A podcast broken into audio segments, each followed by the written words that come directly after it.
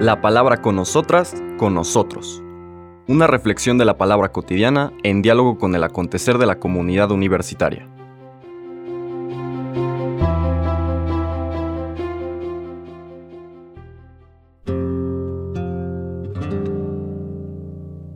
Hola, buenos días. Bienvenidas, bienvenidos a la palabra con nosotras, con nosotros. Hoy miércoles 20 de septiembre de la vigésimo cuarta semana del tiempo ordinario, vamos a la siguiente lectura que nos propone la liturgia. Es el capítulo 7 de San Lucas, versículos 31 al 35. Pero antes de leer estos versículos, vamos a recordar el contexto de los versículos anteriores, que son casi 11, que no leímos porque se leen en una fiesta, que es en particular la fiesta del martirio de Juan el Bautista, o a veces también se utiliza en el tiempo de Cuaresma. El texto que no se lee, porque se lee en otro momento, pero que nos permite entender el sentido de lo que hoy nos propone el Evangelio, es cuando se relata que los discípulos de Juan el Bautista, enviados por él, le preguntan a Jesús, ¿eres tú el que había de venir o tenemos que esperar a otro? El Señor les contesta, no diciéndoles o afirmando meramente si eso no es, sino les invita a que le cuenten a Juan lo que ven y oyen.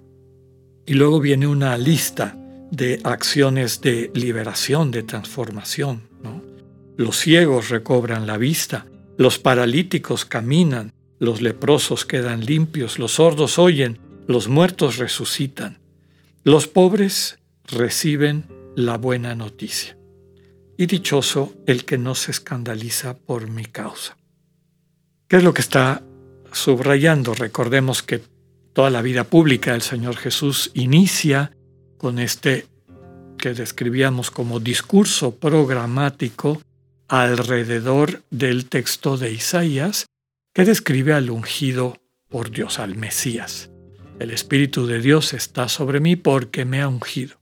Y lo que describe después que el ungido va a hacer, todas estas liberaciones de devolverle la vista a los ciegos o levantar a los paralíticos, etc., liberar a los que están cautivos, este año de gracia de Dios, aumentado todavía, y recordemos el testimonio del milagro anterior, resucita a los muertos, y el final, el culmen de todo eso, es que los pobres reciben la buena noticia. Ya se ha discutido, lo hemos comentado en varias ocasiones, qué significa esto de los pobres.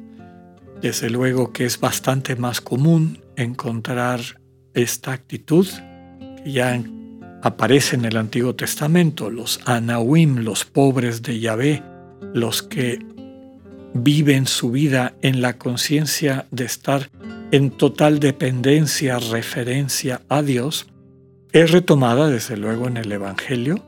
Era, digamos, uno de los ideales del Antiguo Testamento los pobres de Yahvé, para describir a quienes pueden entrar en el reino, entender mejor el reino, vivir como ciudadanos o ciudadanas del reino. Como dice aquí, los pobres reciben la buena noticia, esta buena noticia del reino de Dios.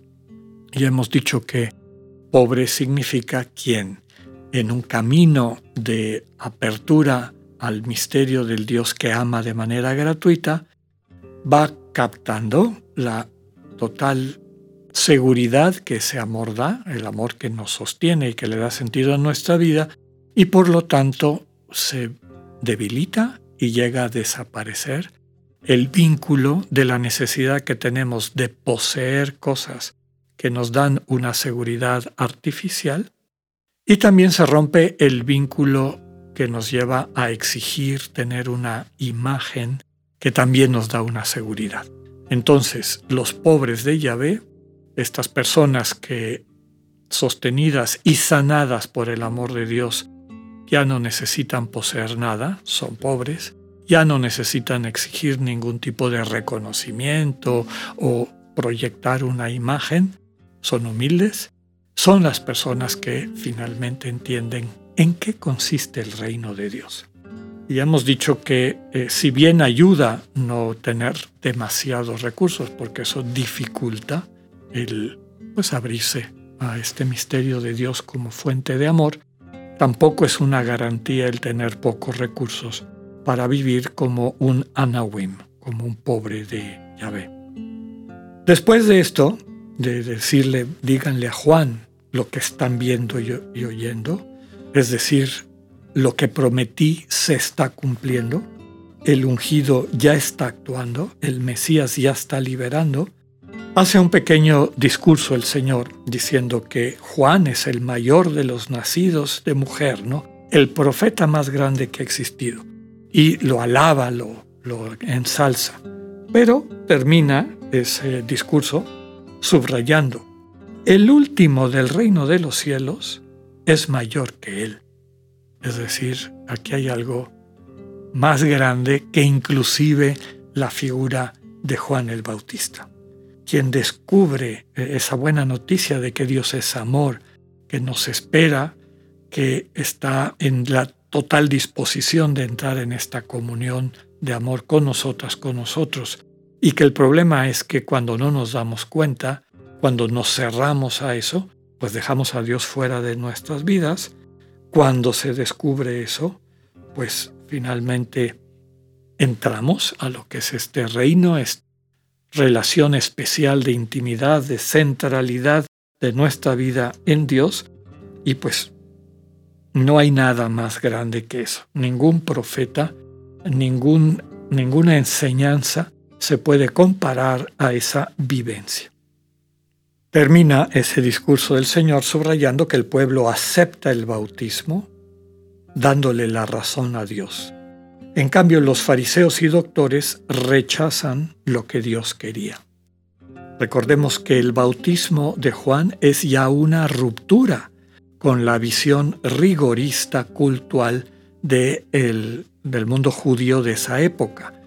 Recordemos que para ser perdonados los pecados había que llevar una serie había que hacer una serie de ritos que implicaban el sacrificio de animales expiatorios en el templo de Jerusalén.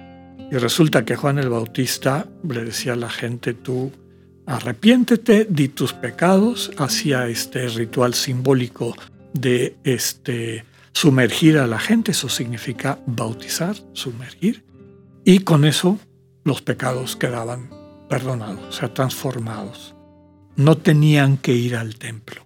Ahí había ya una ruptura.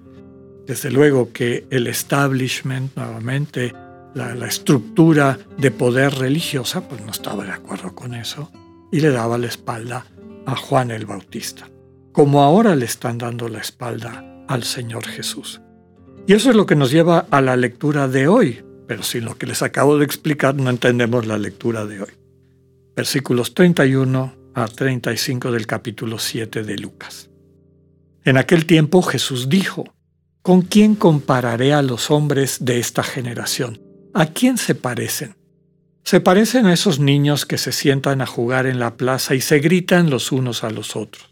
Tocamos la flauta y no han bailado. Cantamos canciones tristes y no han llorado. Porque vino Juan el Bautista, que ni comía pan ni bebía vino, y ustedes dijeron, ese está endemoniado.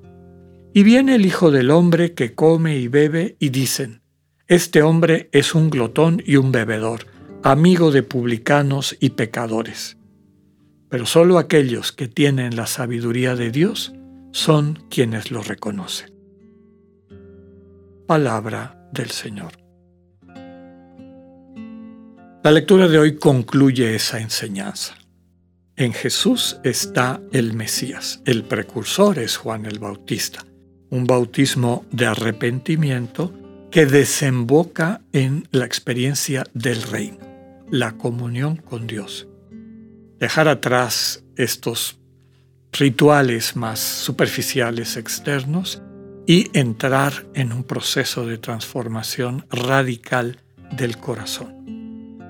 Pidámosle al Señor la gracia de poder experimentar eso en nuestras vidas y recuperar así la dignidad, la misión de ser fuente de amor que Dios nos confía a cada una y a cada uno. Que tengan un buen día, Dios con ustedes.